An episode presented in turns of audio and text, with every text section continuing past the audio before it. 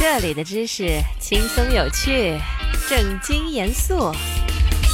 这里的知识穿越古今，脑洞大开。听听知识的声音，成为话题达人。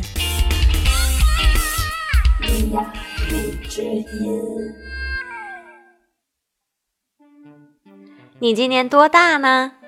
每当有人问你关于年纪的问题，你会告诉他周岁还是虚岁呢？那么问题来了，你知道虚岁到底是什么吗？为什么咱们中国人喜欢讲虚岁呢？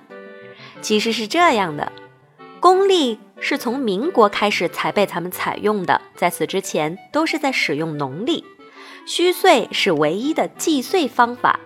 按照中国古人的观念，女子受孕之时便已经算作生命的开始，所以在经过十月怀胎之后，婴儿落地之时就已经是一岁了。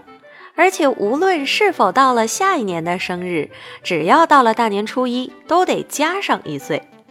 给大家举个简单的例子，比如有个孩子是在二零一七年一月二十七日出生。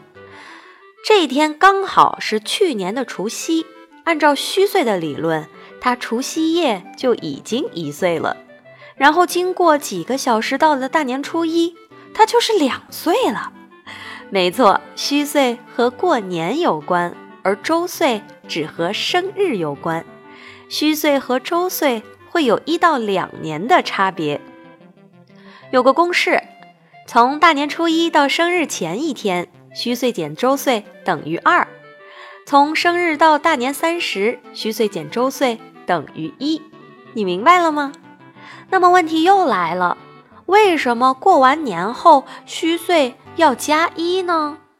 其实是这样的，在公元前三百七十五年时，秦国创立了户籍制度，并从公元前二百三十一年开始要登记年龄。其目的主要是为了征税和征兵。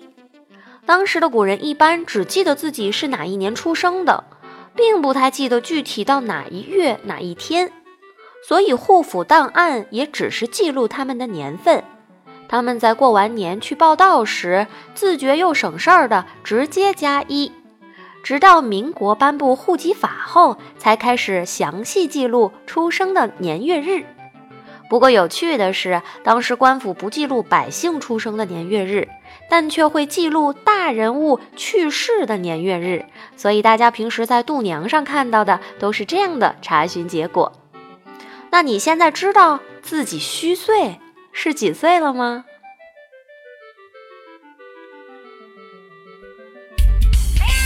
学习一个新知识，进入一个新世界。今天的知识就是这些，你有什么疑惑想要解答，快留言吧。